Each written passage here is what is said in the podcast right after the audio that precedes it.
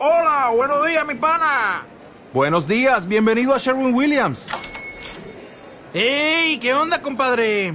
¿Qué onda? Ya tengo lista la pintura que ordenaste en el ProPlus app. Con más de 6.000 representantes en nuestras tiendas listos para atenderte en tu idioma y beneficios para contratistas que encontrarás en aliadopro.com. En Sherwin Williams somos el aliado del PRO. De Baile presenta la diferencia entre alegría y frustración en 30 segundos. Alegría. Frustración. Niños, ahora sí, se acabó. Métanse, por favor, al salón de clases. Ya nos vamos a poner a trabajar. Alegría. Súbanse a los escritorios que les valga. Frustración. Las dos van a sacarse su chicle de la boca en este momento. Ok, hija. Alegría. ¡Súbale! Frustración. Ahora sí vamos a ponernos a chambear duro. Marta de Baile en W. Que viva la alegría.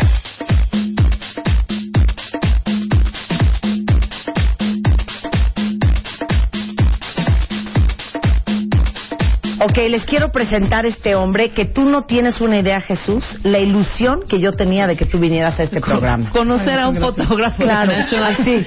No, de veras, conocer un fotógrafo de National Geographic. Mexicano, señores, ¿cómo no? Y mexicano.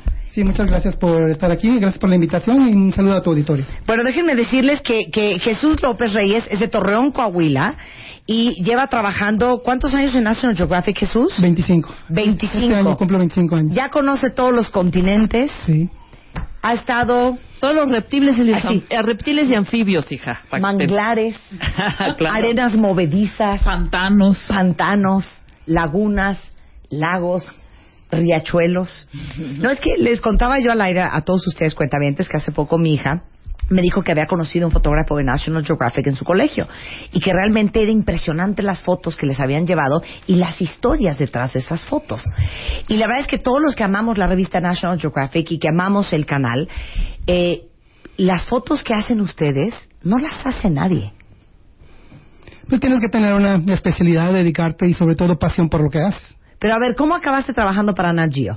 Fueron una serie de sucesos afortunados. Conocí en un momento dado, hace ya como 35 años, a el que era en ese entonces mexicano, fotógrafo de National Geographic, Guillermo Aldana. Y por una serie de coincidencias eh, fui a dar a Washington a estudiar más de fotografía, no con la idea de ser fotógrafo de la revista, pero ya estando ahí, después de tres meses, cuando yo me iba a regresar, me contrataron para ser traductor, asistente, cargamaletas, achichincle de el- un gran fotógrafo que se llama David Alan Harvey Ajá. y del jefe de fotógrafos de la revista que se llama, que se llama, en ese entonces era Tom Kennedy.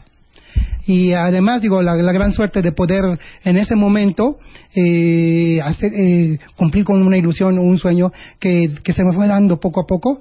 Pero de repente ya estaba yo embarcado con ellos, rumbo a Chiapas, a ver en un artículo que se llamó La Ruta Maya, y estábamos recorriendo eh, todo Centroamérica buscando imágenes. Ahorita les vamos a tuitear imágenes de Jesús, pero a ver, yo quiero que nos expliques a todos qué implica, y, y si quieres utiliza alguna anécdota, alguna historia de la fotografía más difícil que has tenido que tomar, dónde fue, cómo fue, cómo llegan, cuánto tiempo se quedan ahí esperando a que ese pájaro vuele. que la rana saque el... No, pues definitivamente una de las más difíciles eh, fue estar en Panamá eh, buscando una rana, la rana verde arbórea, que es la más retratada, una que es de ojos rojos, pero muy Ah, ya- ya sé poco. cuál. Ana Verde, La rana verde es arbórea, Arbórea. Agalignus, no era que es de, este- de de ese género, y, eh, pero muy fa- es muy famosa. Y todo el mundo la retrata, pero nadie la había retratado en el momento en el que eh, de la cópula y donde estaba eh, poniendo los huevos y, y el, y el macho la rana cooperando. La rana, sí, bueno, no mucho en principio, pero lo, lo- lo interesante del asunto es que están todos los machos croando, buscando, y la hembra decide con cuál se va, cuál le gusta pues, su canto, a cuál le gusta su canto. Entonces va y se ponen en amplexus, que es el término eh, de- biológico. O sea, en y, Ajá. y entonces ya en el amplexus, entonces se quedan ahí. Pero lo que nos sorprendió es que eh, llegamos a este del amplexus como paparazzos ahí de la naturaleza, eh, como a las 7 de la noche. Y el momento, en el momento, si el momento clave se dio a las 4 de la mañana. Espérate, espérate, Jesús, o sea. ¡Nueve horas! Sí, estuvimos ahí eh, y además que estábamos con el agua hasta la cintura. Había, por supuesto, que en un área donde hay reptiles, de, anfibios así, ¡Hay hay reptiles, hay caimanes, hay este eh, víboras venenosas, eh, todo tipo de bichos, ¿verdad? Moscos, todo lo que te Entonces tú llegas a las 8 de la noche a Panamá. Llegó- llegamos al, al, al sitio, ¿no? Con Al mi sitio. compañero Josh Grahl. Llegamos, ya estamos. Nos turnamos una hora cada quien, observando, viéndolas. Ya les queríamos traer el Play Frog o algo, ¿no? Para que se animaran. Pero, digo, no, pues la naturaleza es sabia y sabe por qué hace las cosas, ¿no? Entonces, ya a las 4 de la mañana le toca a mi, compañero y dice, ya está, yo empiezo a ver los flachazos a la distancia, ya me voy otra vez, me meto en el agua. Y sí, efectivamente, el macho le empieza a frotar su abdomen muy suavemente, saca los huevos de la, la hembra y en ese momento los fertiliza. Y pues una toma como estas que estamos viendo, pues ya están como de cucharita. Oye, Jesús, pero a ver, espérate un segundo. ¿Saben lo que es us- ustedes lo que es? De 8 de la noche a 4 de la mañana estar viendo un palo con unas ranas. No, hija. Y no con la- puedes ir a hacer y el agua la parpadear. cintura. Porque en lo que te volteaste de, a ver, pásame un cigarro. ¡Chin! Claro. Ya fornicó la rana. No, y nos, y nos pasó en este mismo artículo que llegaron momentos en que nos descuidamos tantito, ya lo habían hecho y ya, ya estaban los huevos afuera y todo y se nos pasó. O sea, que hay que estar muy listos y muy pendientes en este caso. ¿Y ¿no? el flash no los, no los interrumpió? O sea, Diga, soltaste el flash. Ya, ya los animales en cierto momento, era flashes todo el tiempo, estamos trabajando en la noche, eh, pero eh, sobre todo el macho, Ajá. y en el momento que, que gana ya su lugar con la hembra, ya no lo va Se a soltar, pero todo. por nada. A ver, pero, a ver, nada. Jesús. A Ay, ver, qué bonito, los ¿A qué paparazzos de la distancia? ahorita les tuiteo la foto. ¿A qué distancia estás tú de esas ranas? Como 50 centímetros. O sea, bastante cerca. No, sí, es macrofotografía también, o sea, es muy cerca. Porque las ranas no miden, no sé, 8 o 10 centímetros. Entonces hay que Las estar muy cerca, ¿sí? porque en la foto se ven enormes. Sí, sí, pero pues es la macrofotografía. Ok, a ver, esa es una gran historia. Otra gran historia. Bueno, eh, están... Anda, échanos un Papúa Nueva Guinea, un, un, un Congo. Un reptil un- así asqueroso. Este, no, estando en, en el Amazonas, eh, estamos con este mismo artículo de las ranas, pero eh, teníamos que, to- trabajábamos en la noche, ¿no?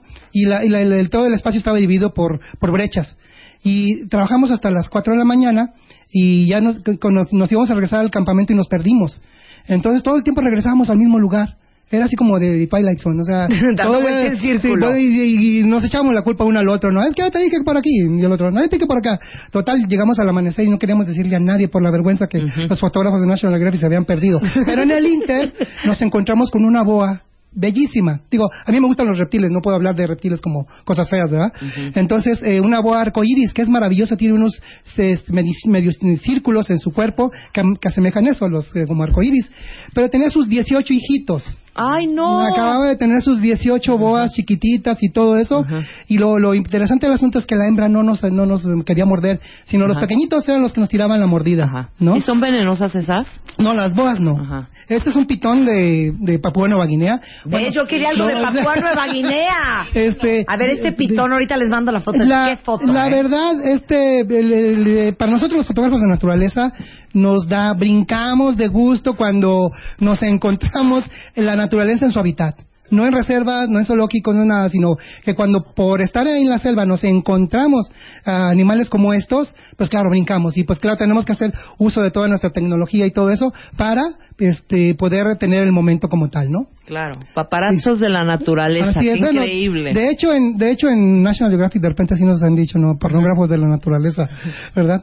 Este, y bueno, todo es una serie de, de cosas, ¿no? Por ejemplo, estando en Guatemala, que es donde estoy yendo mucho a hacer un proyecto arqueológico en una localidad que se llama Jolmul, son ciudades mayas perdidas en la selva, que no puedes ir así nada más porque sí, como cualquier persona llegar ahí como turista, no, o sea, son caminos que nada más en sí el camino es la aventura, ¿no? En, lodas, en lodazales te quedas atascado todo el tiempo y, y las incidencias, ¿no? Porque incluso el año pasado que estuve ahí eh, en tiempo de lluvias y me está enseñando Francisco Stravel, el arqueólogo, un monumento nuevo que había encontrado, una pirámide, yo el momento de, de quedarme así mudo y hacerle, ¡ah! me tragué seis mosquitos. O sea, así de, así de, así de, de, de, de, de- de denso, ¿no? No, pero aparte están expuestos a malaria. Exacto, hay que ir vacunados para todas esas cosas a donde vas. Muchas veces los países te requieren eso, ¿no? Pero pues vale la pena. Bueno, en mi caso yo pienso que vale la pena porque llegar en un momento dado como en Teotihuacán, como en, en los eh, aztecas o como en este caso Guatemala y ver los, los descubrimientos de primera mano, ver el asombro de los arqueólogos y ser capaz de poder retratarlos de primera Claro. Mano es increíble. Claro. ¿Qué, qué, ¿Qué es lo más difícil de retratar? O sea, estoy pensando en anfibios, estoy pensando en reptiles, estoy pensando en... am, ¿En qué será? En África, en elefantes, en eh, linces. Sí, todo tiene su su chiste, ¿verdad? Este, muchas veces eh, la- lo- los problemas te los presenta el proceso de hacerlo. Hay veces que hay que hacer scoutings, ¿no? Para ir a los lugares. A ver, Tienes que estar muy bien documentado. O sea, Por eh, ejemplo. principalmente si vas a hacer un artículo sobre, eh, no sé, aves, ¿no? Tienes que saber desde qué comen, dónde se, dónde perchan, cuáles son sus horas de darle de comer a las crías, todo, todo. Antes de poner un pie en el lugar, ya tienes que saber todo, con todo, todo antes para pero a ver, pero ¿cómo ¿no? nace el proyecto? O sea, se voltean y te dicen, ok, vamos a hacer en National Geographic, en la revista, en la edición de noviembre del 2013, un artículo sobre aves. Ok, eh, para esto pues somos fotógrafos especialistas. Entonces uno puede proponer, por tu especialidad, puedes proponer el artículo, hay un algo que se llama pitch, donde se, se envía la, la, la propuesta y ellos te dicen, ok, va. Pero también ellos tienen toda una serie de propuestas de mucha gente alrededor, especialistas y todo, entonces lo ven y dicen, ah, ok, este artículo le queda a tal fotógrafo. ¿no? Entonces ya te, lo, te dan la asignación, mínimo tres meses de- con anticipación, te están diciendo un mínimo, que, que esta es la idea, que, que te contratan para ir, y entonces en esos tres meses hay que investigar y todo eso, para que a la hora que pongas un pie en el lugar, ya sepas todo de la vida, de lo que vas a hacer. ¿No? A ver, Como- dame un ejemplo de lo por, que por haces ejemplo, mira, este, estuve en, la- en el proyecto de fotodocumentación científica de los trabajos de conservación de la tumba de la reina Nefertari en Luxor, Egipto. ¿Sí? Entonces, eh, bueno, fue una emoción increíble que me lo dijeran, ¿no? Y, pero antes de poner un pie en Egipto, ya me había aprendido las 33 dinastías. Ya había, por no así a profundidad, pero sí sabía quién estaba ubicado, en qué momento. un- y en este caso era Ramsés. Todo esto para llegar a Ramsés y todo esto para llegar a su esposa más querida, que era Nefertari. Porque las pinturas en su tumba, todos los, los jeroglíficos, son del extracto de los- del capítulo 17 del libro de los muertos, donde hablan del viaje de las almas a la eternidad. O sea, hay que saber, hay que saber para... Estás viendo y dices, ¡ay, qué bonito! No, no, no. Incluso para entrar a National Geographic no es que tengas muchas fotos bonitas, sino que sepas contar las, las historias en imágenes y sepas de lo que estás hablando. ¿Verdad? De- A definitivamente. ver, de animales. A ver, algún proyecto encargado de animales. Jaguares. Jaguares. Fuimos a hacer un proyecto de jaguares que estuve con el premio este del World Wildlife Fund, este Steve Winter y, y tenía muchas complicaciones porque teníamos cámaras eh, que se controlaban mm, por, cuando pasaba el animal se tomaban la foto por decir así el otro retrato entonces pasábamos pasábamos pues, por- eh, teníamos ocho cámaras dispuestas en, el- en la, en la selva sí entonces eh, era todavía cuando era la- la- las, las cámaras eran ana- este, análogas de rollo. Entonces mm, las de las complicaciones era eh, ir ver la cámara ver si había habido eventos al haber eventos es que veíamos el progreso de los rollos y, y después teníamos que darle mantenimiento a las cámaras y ponerle rollo nuevo, limpiarlas, eh, cuidar, ver los sensores y todo eso. Pero para, pero el solo hecho de estar en la selva implicaba también los peligros que ofrecen en la misma, ¿no? Yo, en una de esas eh, me encuentro una huella de jaguar, entonces teníamos que documentar la huella, tenemos que poner una banderita donde dijera la hora, la bitácora, pues, de la, del, del encuentro. En eso, le- levanto la cabeza, y así como yo levanté la cabeza, la víbora también, enfrente de mí. Parada, enfrente, negra, grandota, fea. bueno, no fea, sino así muy sorprendente, ¿no? Y, y sacaba su lengüita, yo aguantando la respiración y todo. Y ya cuando no pude aguantar la respiración, entonces de- dejé el, el aire salir y, y también la víbora se, se echó y se fue, ¿no? En eso, dos días después, tuve un encuentro con jabalíes. Tremendo también. Eh, Jabalíes son muy jabalíes, peligrosos, ¿no? Sí, ve- tienen unos colmillos así enormes que... Y además, si vienen en manada, Te pueden, pues si, más que todos los animales no te agreden porque les caigas gordo. O sea, se sienten ellos este, agredidos en su medio y más que todo son métodos de defensa, no es otra cosa. Sí. Y eh, me habían dicho, mira, si ves a los jabalíes, nada más pégale a tu maleta. Tenemos unas maletas cuadradas contra la lluvia de plástico, cerradas herméticamente, y con el machete pégale a tu maleta y se van a ir.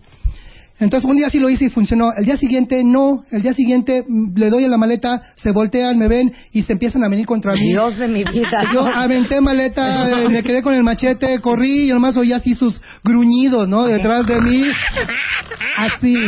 Así más ¿Y a o dónde menos. te ¿no? trepas? ¿Que Y te entonces, vas bueno, al jeep o qué? afortunadamente estaba en un lugar que era un sitio arqueológico de esos este, perdidos en la selva que no están reconstruidos ni nada. Entonces me trepé en uno de los templos y ellos se quedaron en la base. Ok. Sí, ya nomás los, los, los, los volteé a ver y yo dije que no se suman para acá porque aquí a ver a Aquí cómo ya nos no hay manera. O sea, toca. pero dime una cosa. ¿Tú te puedes quedar esperando esa foto del jaguar que necesitas? ¿Un mes? Este proyecto duró dos años.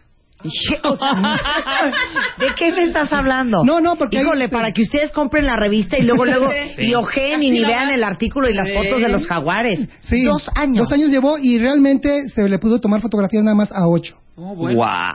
Eh, O sea, es, muchas veces, En es dos eso, sobre todo el jaguar que es tan elusivo, eh, no se deja ver fácilmente como los leones o los tigres, que es más fácil verlos, pero el jaguar no, pues, además por el medio donde viven, pues es más intrincado, que es la selva, ¿no? Claro. Pero ese artículo llevó a Steve Winter y un servidor dos años, ¿no? Entonces, es- es- depende de lo que sea, Oye, ¿no? pero imagínense ustedes lo que invierte National Geographic en tener a Jesús y a, Steve Winter. a, a Steve dos años dando vueltas en el mundo buscando la foto del jaguar Sí, claro. y luego para que regresen con siete fotos. Nada más, son- nada más encontramos ocho. Oye, estoy viendo una foto que ya les tuiteé y es la foto de dos murciélaguitos. Sí, estos están en- estaban dentro de un templo maya en Holmul, en Guatemala. Y resulta que, pues, a veces hay saqueadores que se meten a los templos a, a saquear lo que hay, ¿no? Los tesoros. Entonces, después los eh, animales como murciélagos y otros eh, eh, mamíferos van y lo toman como sus madrigueras. Entonces, cuando llegamos a este templo que, que había sido saqueado por primera vez, entramos, pues estaba llenísimo de murciélagos. Entonces, yo me di la tarea de buscar una foto donde lo pudiéramos mostrar, donde pudiéramos mostrar este, estos animales que son bellísimos, en mi opinión también. Yo digo que todos los animales son bellísimos porque Tienes una enfermedad, caritas así se ven bien bonitos y sus ojitos. y- Pero ¿a qué distancia es- estabas? Eh, ahí estaba como a tres metros más o menos. Con el lente. Con el lente y los flashes y todo, ¿no? Eh, pues el- el- la idea es saber cómo estar preparados y sobre todo utilizar lo más que se pueda la tecnología que tienes a la mano para como ventaja, ¿no? Como una herramienta que tienes que utilizar, ¿no? Ok, les doy siete minutos cuentavientes para que le pregunten a Jesús lo que ustedes quieran. Ya tengo la primera. Ok. ¿Cuánto cuesta una foto de Nat Geo?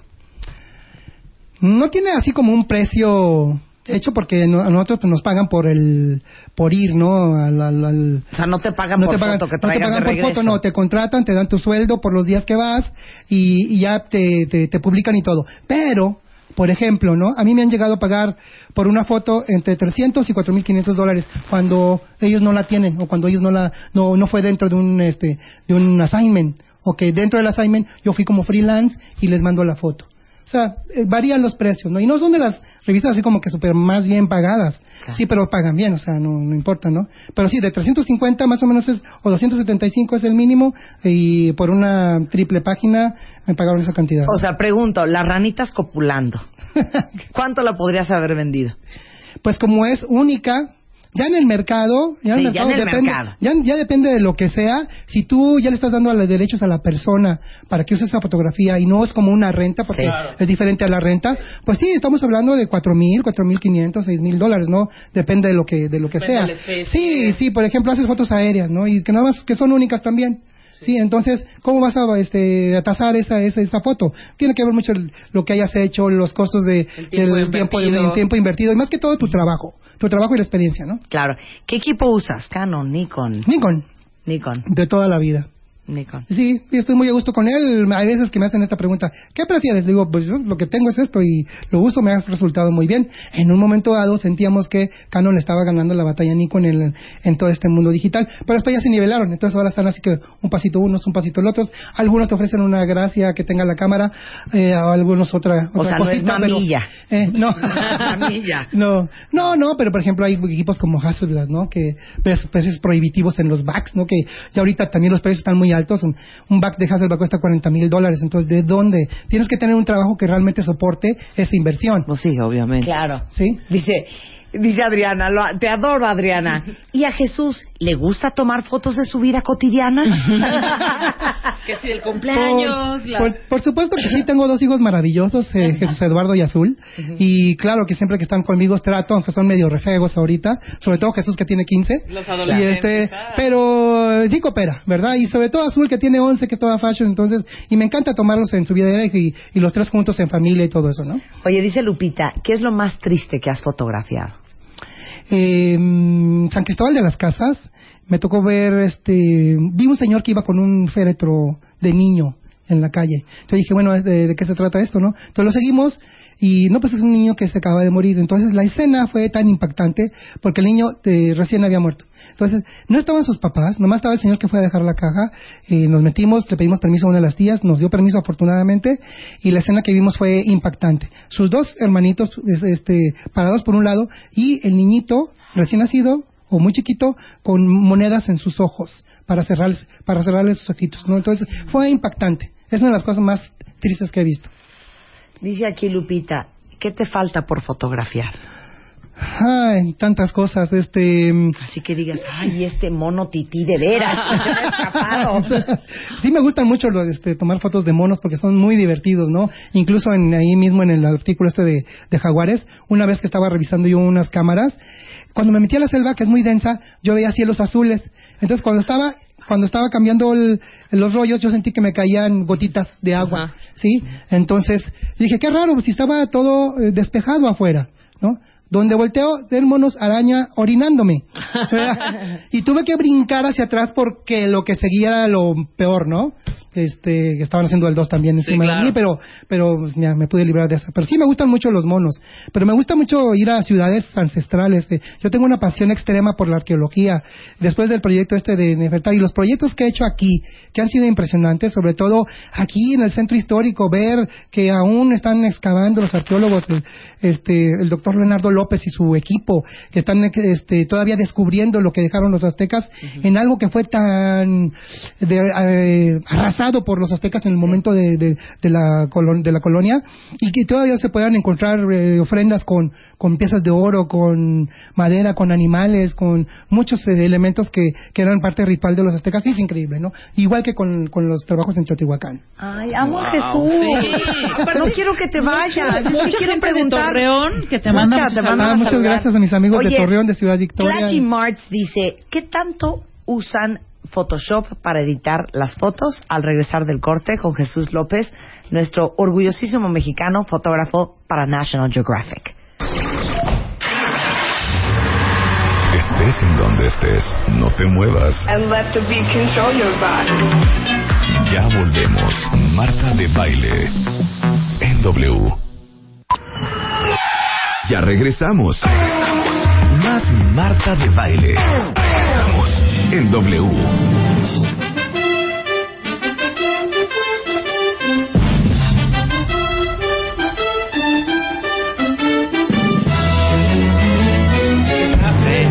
My ¿Se enchina el home. cuero? Ay, sí, claro que sí, National tantas Geographic, aventuras. my home. Jesús López es uno de los fotógrafos más importantes de National Geographic. Es mexicano y está invitado hoy aquí y nosotros los vamos a invitar a otra cosa en donde va a estar él. Pero estábamos platicando con él sobre lo que implica tomar una foto para Nat Geo. Y una de las preguntas era, ¿qué tanto photoshopean y alteran los colores de la foto original? No, fíjate que este es un trabajo documental. Entonces, en National Geographic, en Washington, son muy cuidadosos de cuidar ese aspecto. Sí, se le pueden dar eh, correcciones de, de contraste, sí, de, de- de altas luces, de sombras y eso. Pero, Pero nada de color, nada. No, no, no, de alte- nada de alterar la imagen.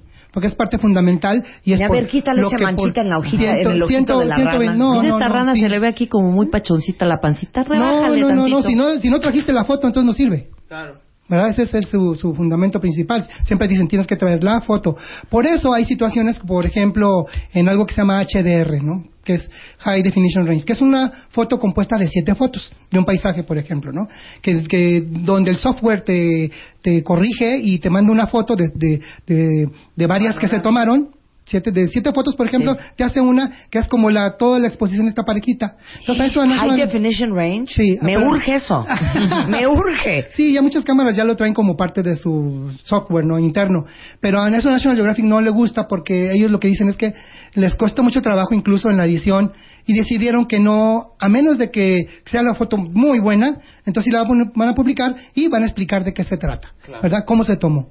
Sí, entonces, eh, sí hubo un momento hace muchos años donde hicieron, por cuestión de, de estética, eh, movieron tantito una pirámide de Egipto en la portada, se dio cuenta la gente y, y protestaron y jamás lo volvieron eso, a hacer. hombre. Claro. Jamás lo volvieron a hacer. Fue esa, esa única vez y están muy cuidadosos de, de todos los de, este, contextos de la imagen. Eh, hubo un caso reciente de un fotógrafo que los engañó o nos engañó al traer fotos que no eran eh, reales, ¿no? De unos eh, aborígenes de, de África, eh, dizque cazadores de elefantes y todo muy bien, pero a alguien se les fue que en, en uno de los colmillos había un numerito. Resulta que el fotógrafo este maldito había rentado esos este, colmillos, se los llevó a los aborígenes estos, les tomó la foto con la luz más preciosa y ahí está. Y por más que le preguntan, oye, pero esto y esto y esto y esto, y él así. Y en la, cuando lo descubrieron, en la siguiente carta editorial del, del, del editor este, en jefe, él eh, se disculpó con todo el mundo acerca de esto y que lo, y ponía su nombre. Sí, lo, sí, y además digo, quemó el tipo, ¿no? Con justa razón. ¿Por qué la ¿Cómo foto no? más famosa de National Geographic, ahorita me está viniendo a la imagen, eh, digo a la mente esa imagen, es de esta chavita afgana? Ujú. Ya ubicas perfecto la de Sí, su, su mirada, ¿no? Para empezar. Y Steve McCurry, quien fue quien tomó esa foto eh, en un campo de refugiados de Afganistán, eh, no tuvo así, por ejemplo, el cuidado de, de tomar datos. Además, estás en un campo de refugiados. ¿Qué dirección te puede dar? ¿Verdad? Este, casa de campaña tal, no. Entonces, cuando llegó a National Geographic, mira, y fue la portada, y ha sido uno de los iconos más este, fundamentales de, de la fotografía en, en la revista. Pero entonces, cuando se dio todo este asunto del 9-11, se dieron a la tarea, bueno, de todo se fue para Afganistán. Sí, entonces, el fotógrafo se dio a la tarea de encontrarla y fue toda una historia, ¿no? Que la encuentran, eh, la familia lo único pidió, que pidió era que les pagaran un viaje a la Meca. Ah. O sea, porque como todos musulmanes tienen claro. un día a la Meca, entonces ellos no tenían el recurso para ir, claro, se les, se les otorgó ese beneficio. Y ahorita pues ya les ¿no? esa famosa foto. Dice aquí Alina que la cámara del iPhone tiene HDR. Sí, de ¿Sí? hecho, a- a- de las estas revoluciones eh, de- en la foto es el que ya, incluso como el New York Times, el Time, ya han publicado fotografías en su portada eh, tomadas con iPhone. Es algo que se, que se viene, sobre todo para medios editoriales. Eh, no- hay como un- una división entre, lo, entre este tipo de fotos y las que tomamos eh, profesionalmente con otro tipo de cámaras. Pero yo creo que es válido los nuevos movimientos Claro. de la tecnología y todo eso, y todo se puede dar, y todo se puede ver, ¿no? Muy bien. Oye, preguntan por último, si te has enfermado entre tanto pantano y... No, y que este, cuenten la historia de este alacrán que de trae alacrán, aquí. trae aquí su talismán, su, su, su muletilla de la suerte. Bueno, en principio sí lo de las enfermedades, sí estamos muy expuestos a, a todo tipo de enfermedades. Digo, no, de, de repente yo sí siento que tengo estómago como de pie, con piedras, ¿no? Pero sí me he enfermado, este, a veces de gripe, a veces de, del estómago. El estómago es lo peor, porque a veces estás en condiciones en las que tu casa de campaña queda muy lejos de la letrina o, o las condiciones afuera Imagínate están un muy diarreón terribles, y a 10 y- kilómetros. Si estás en medio de, una lluvia o si estás en medio de algo, imagínate, ¿no? Y sí, sí es muy complicado a veces, sí, sí, pues como cualquier ser humano nos enfermamos y no estamos, este, estamos expuestos a eso. Y por el otro lado, este alacrán que les acabo de enseñar, es este, lo tengo como amuleto porque eh, estando en un, ar- un artículo sobre los redescubrimientos mayas en la área de Calakmul, eh, estábamos en Espujil, yo estaba en una cabañita, llegué muy cansado, no revisé alrededor y como eso de la una de la mañana yo sentí que por el cuello me caminaba algo dormido. Entonces, en- claro, sientes algo, no sabes qué es, lo- me lo quito, me pica el alacrán en un dedo, me, así me, me trato de despertarme y, este y veo el alacrán en el piso, le doy con la bota, voy y me, me, me lavo la cara. agarro el alacrán en una bolsita, se lo llevo a mi compañero, le digo, eh, que es experto en la selva, y le, le digo, mira lo que me picó, y que le hace. Digo, no le hagas así. O sea, ¿Cómo le hizo? Digo, no le hagas así, digo, que me estoy muriendo de pánico. Ya el dolor ya me venía al medio brazo.